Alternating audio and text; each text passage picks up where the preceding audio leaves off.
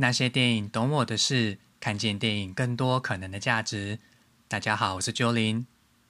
首先要先跟各位听众说声不好意思，过去这段时间没有再更新。不过我一直都有在写作，只是卡在心里的一些关卡，还有家里的事情，我没有把它录成 Podcast 放上来。不过我现在已经调试的比较 OK 了，我会恢复更新。而且，脸书粉丝页也会重新把我观影的一些计划还有活动，都会把它 PO 上去。那也很感谢各位听众，我们持续保持互动哦。今天要分享的电影呢，是一九九八年上映的台湾动画电影《魔法阿嬷》。这部电影，我相信许多台湾的大朋友、小朋友都有看过，或或至少听过。这边我就简单而快速的分享剧情。本集节目内容会更多放在参加王小弟导演的映后座谈，还有魔法阿嬷的后续发展。这部电影的剧情是编剧黄黎明老师，他回忆到母亲当年是一位学霸，很有母仪天下的威严。可是升格做阿嬷以后，竟然可以如此温柔的放下身段当孙子的大玩偶，这种反差让他很吃惊，也很想保留下来这份感动。所以他就用母亲和孙子的互动发想成魔法阿嬷的蓝本。那这位孙子也来头不小哦，他就是我们台湾的金钟影帝黄远。黄远的父亲则是名演员黄仲坤先生。黄远他也坦白，小时候跟阿妈不熟，还在磨合的时候，还真的像动画里面的豆豆一样，想要把阿妈卖掉。这部电影啊，我小时候就看过了。只是我从来没有完整的看过，这次很幸运可以参加小小弟老师的映后座谈，终于可以从头到尾完整看完了。而且导演他分享了跟魔法阿嬷的配音员文英阿姨的互动，镜头以外的一些故事。文英阿姨她也是相当亲切的演员。我的外婆啊，她的发型跟文英阿姨是一模一样的，就是很蓬的那一种。所以我小时候，我一直觉得外婆跟文英阿姨根本是姐妹吧。在映后座谈的时候呢，有一个小幼稚园小朋友，他就提问说：“阿妈为什么会魔法？”各位听众，你认为什么是魔法呢？是像哈利波特这样念念咒语就能呼风唤雨吗？或者魔法就是在困难的生活、拮据的物质条件里，化腐朽为神奇？化困苦为希望吧。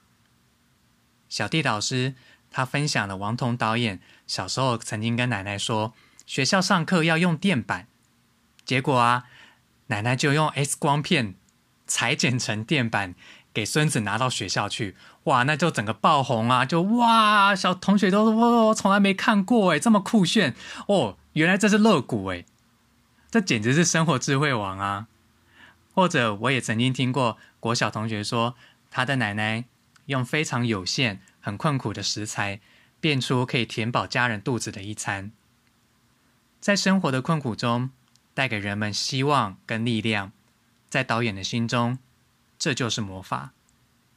我回想自己生命里重要的女性长辈，我的阿妈、外婆、母亲，我在他们身上看到的共通点，就是为了家庭，为了孩子。去承受生活中不得不承受的事情，表面上甘之如饴、云淡风轻，但更像是为了让这个家继续走下去而支撑着。在没人看见的时候，他们又有什么样的心情呢？我在节目叙述中放了一段访谈影片的连结，是演员黄仲坤大哥提到他的姐姐，也就是魔法阿妈的编剧黄黎明老师，他的魔法。就是对身边的人很有影响力。虽然黄黎明老师已经离世了，但是他一直活在他跟黄远的心中。小弟导演他拍摄这部电影的初衷，正是因为你我生活中的这些女性，她们正是推动台湾往前进的力量，也让这个社会更加包容，这是功不可没的存在。所以将这部电影作为跨世代的对话。